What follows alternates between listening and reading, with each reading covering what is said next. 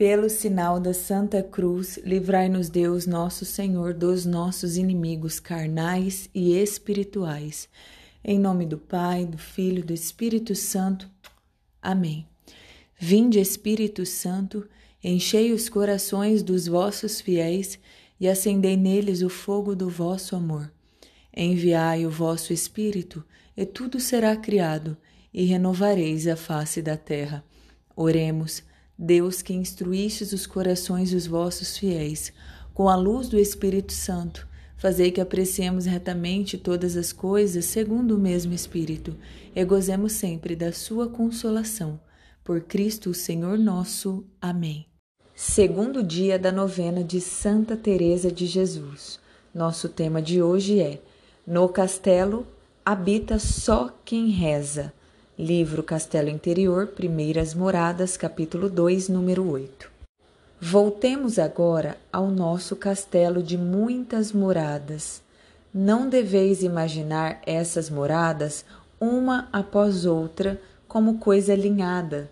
Deveis, isto sim, pôr os olhos no centro, que é o aposento ou palácio onde está o rei, e considerá-lo como um palmito que tem muitas coberturas que cercam tudo o que é saboroso, aquilo que se destina a comer.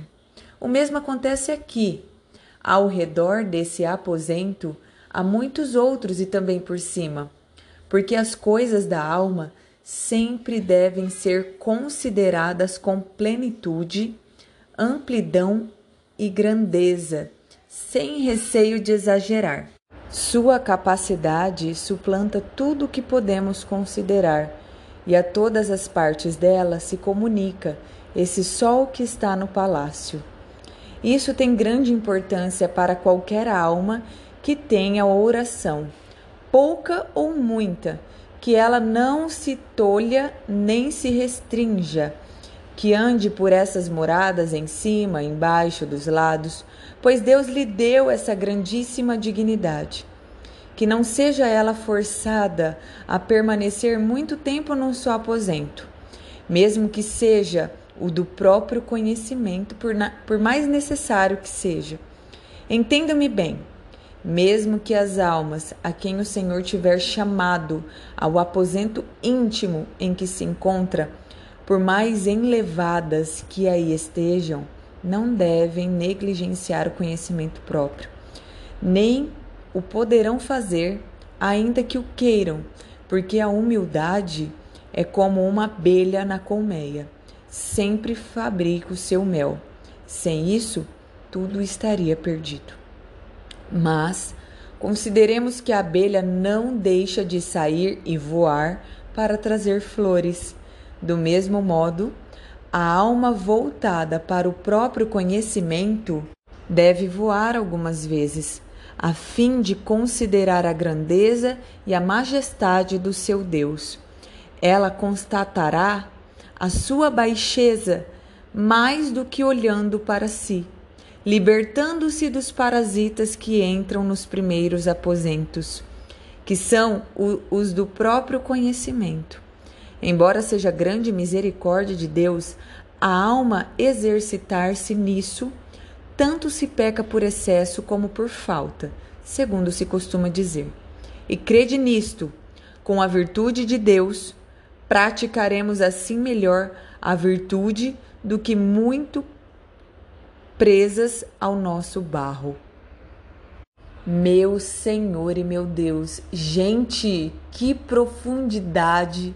este ensinamento de Santa Teresa hoje. Ela nos diz uma breve reflexão. Ela nos diz que é necessário nós penetrarmos no centro, no íntimo do nosso coração. E ela também nos alerta sobre essa questão de nós ir e vir durante, ou melhor dizendo, dentro de nossas moradas interiores. E gente, tem algo aqui que eu achei fantástico. Nós não podemos ficar presos em si mesmos, presos em nossos conhecimentos, a ponto de não permitir que a bondade de Deus haja em nós. Mas o que, que eu estou querendo dizer, gente? Que muitas vezes para Deus agir em minha vida, eu preciso ter um coração tão livre, um espírito de liberdade tão grande que muitas vezes vai contra aquilo que é a lógica humana. E às vezes, na minha razão, eu vou querer agir de uma forma, mas aí eu me esqueço que agindo com a minha razão, eu não estou permitindo o querer de Deus em mim.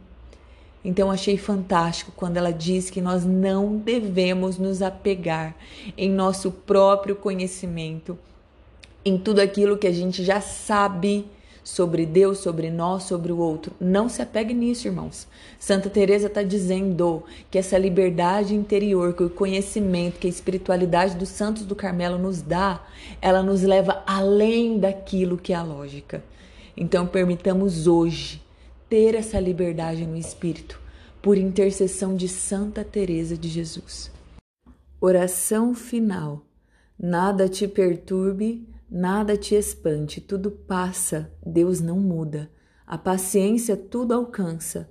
Quem a Deus tem, nada lhe falta, só Deus basta. Eleva o pensamento, ao céu sobe.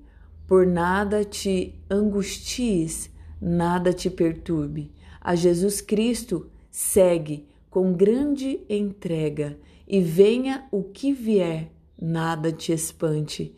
Vês a glória do mundo? É glória vã, nada tem de estável, tudo passa. Deseja as coisas celestes que sempre duram, fiel e rico em promessas. Deus não muda, ama-o como merece. Bondade imensa, quem a Deus tem, mesmo que passe por momentos difíceis, sendo Deus o seu tesouro, nada lhe falta só Deus basta. No propósito de hoje, eu desejo que você tenha o pleno conhecimento de que a porta para entrar no castelo interior da sua alma é a oração. E no castelo só habita quem reza. Portanto, sabendo disso, que a partir de hoje você nunca mais deixe de rezar uma simples oração do coração todos os dias, no mínimo. E tendo consciência disso, que hoje você possa fazer uma profunda reflexão sobre isso, sobre esse tema que nós trabalhamos hoje, para que você compreenda que é necessário encontrar Deus dentro de nós, no centro de nossas almas. Pai nosso, que estais nos céus, santificado seja o vosso nome. Venha a nós o vosso reino. Seja feita a vossa vontade assim na terra como no céu. O pão nosso de cada dia nos dai hoje. Perdoai-nos as nossas ofensas, assim como nós perdoamos a quem nos tem ofendido, e não nos deixeis cair em tentação, mas livrai-nos do mal. Ave Maria, cheia de graça, o Senhor é convosco. Bendita sois vós entre as mulheres, bendito é o fruto do vosso ventre, Jesus. Santa Maria, Mãe de Deus, rogai por nós, os pecadores, agora e na hora de nossa morte. Amém. Glória ao Pai, ao Filho e ao Espírito Santo, como era no princípio, agora e sempre. Amém.